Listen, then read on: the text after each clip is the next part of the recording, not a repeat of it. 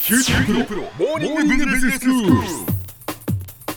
今日の講師は九州大学ビジネススクールで世界の経営環境の変化について研究されている村藤勲先生ですよろしくお願いしますよろしくお願いします。先生今日はどういうお話でしょうか今日は北朝鮮危機の話をしたいと思ってるんですよ。はい前あの北朝鮮のミサイルの話したの覚えてます？はいスノムテとか言って、スカッドだとかノドンだとかムスダンだとかテポドンだとかはい言ってましたよね。そうですねそしたらそのスノムテの枠に入らないねうんものをまた打ち打ち始めたんですよ。はい5月14日に火星12号っていうのを撃ったりとかね。ええ5月21日に北極星2号、うん7月4日に火星14号ってのを撃ってきたんですよ。えええええそれでこれが何が困るのかっていうとね、はい火星12号っていうのは、グアムだとかねアラスカまで届くとえうんそれで火星14号ってのがシアトルまあたりまで届くというええふうに言われてるんですよはいでシアトルまで来るって言われるとね、うんサンフランシスコとかロサンゼルス近いなとうんでもうちょっと経つとニューヨークとかワシントン飛んでくんじゃないかとでアメリカ的に言うとね原子力爆弾を積んだミサイルがワシントンだとかニューヨークだとかねロサンゼルスサンフランシスコあたり飛んでくるとええいうことになると大変なことなわけですよそうですねそうなる前に何とかしなきゃいかんとはいすべての選択肢を検討するとええいうようなことを言い始めたわけですよ。はいはいであの5月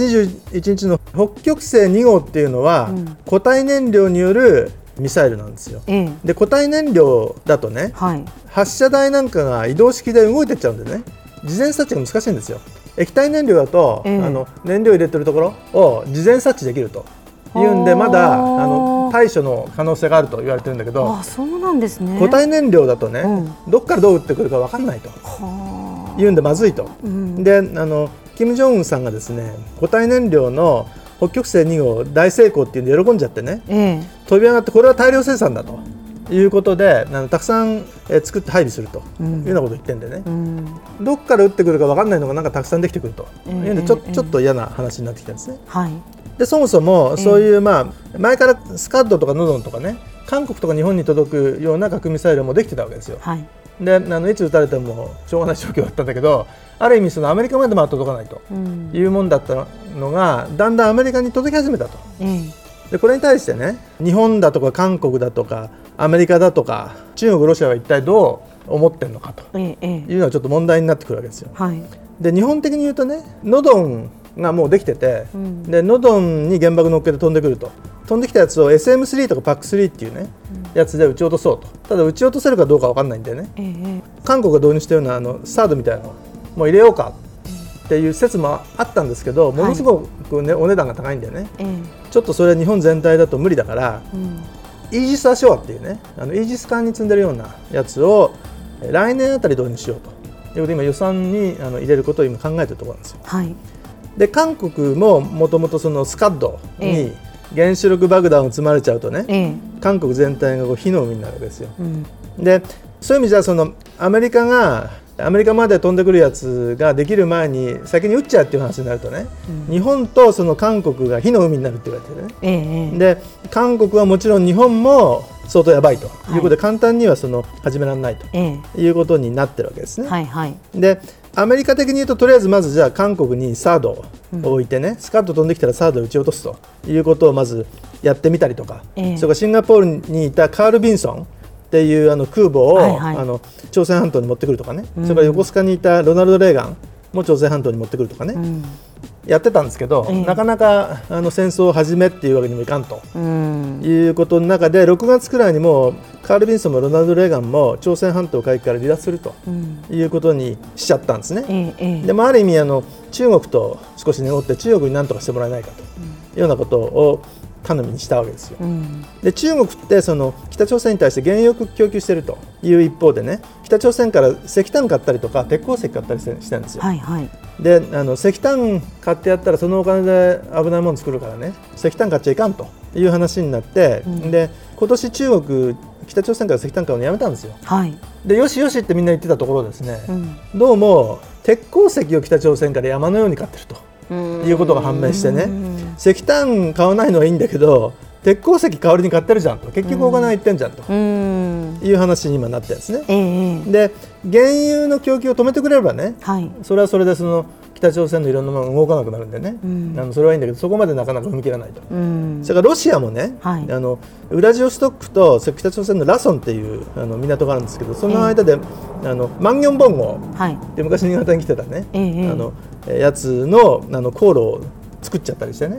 でそのロシアもどうも石油を北朝鮮に供給してると。うんいう話になってきてね、ええで国連でいろいろあの日米が制裁を強化したりするんですけども、はい中国とかロシアがね平和的解決の方がいいでしょうみたいなことを言ってね、うんなかなかあの制裁の強化も決まらないとうんいう中で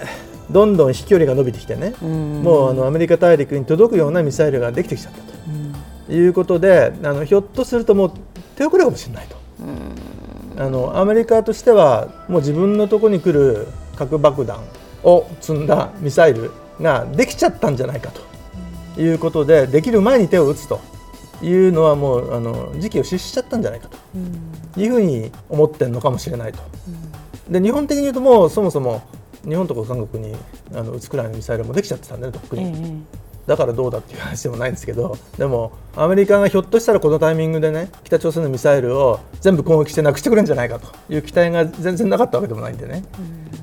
まあカール・ビンソンだとかロナルド・レーガンが近くに来てるっていうんでねひょっとしたらなんかやってくれるんじゃないか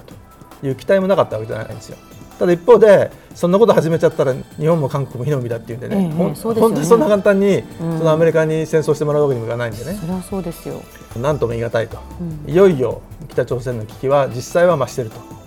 という状況ですね。では先生今日のまとめをお願いしますえー、とアメリカはねその一時北朝鮮が核実験を行ったりアメリカ本土への ICBM を開発したりするようだったらカール・ビンソンだとかロナルド・レーガンっていう原子力空母とかそれから原子力潜水艦のミシガンなんかを使って武力攻撃するという可能性を、まあ、言ったわけですよ。ところが事実上今もう北朝鮮は大陸に届く ICBM を開発しつつあると。ですでに韓国と日本を攻撃するスカッドとかノダンは実戦配備済みであると。であの事前察知しにくいえー固体燃料の北極星も大量生産に入っちゃったとで韓国と日本に大きな被害が出そうだということでアメリカの先制攻撃は難しいし中国やロシアは平和的解決を模索していると今後どうしていいかいよいよ分からなくなってきた危機は深まっているという状況です。今日の講師は九州大学ビジネススクールで世界の経営環境の変化について研究されている村藤功先生でしたどうもありがとうございましたありがとうございました。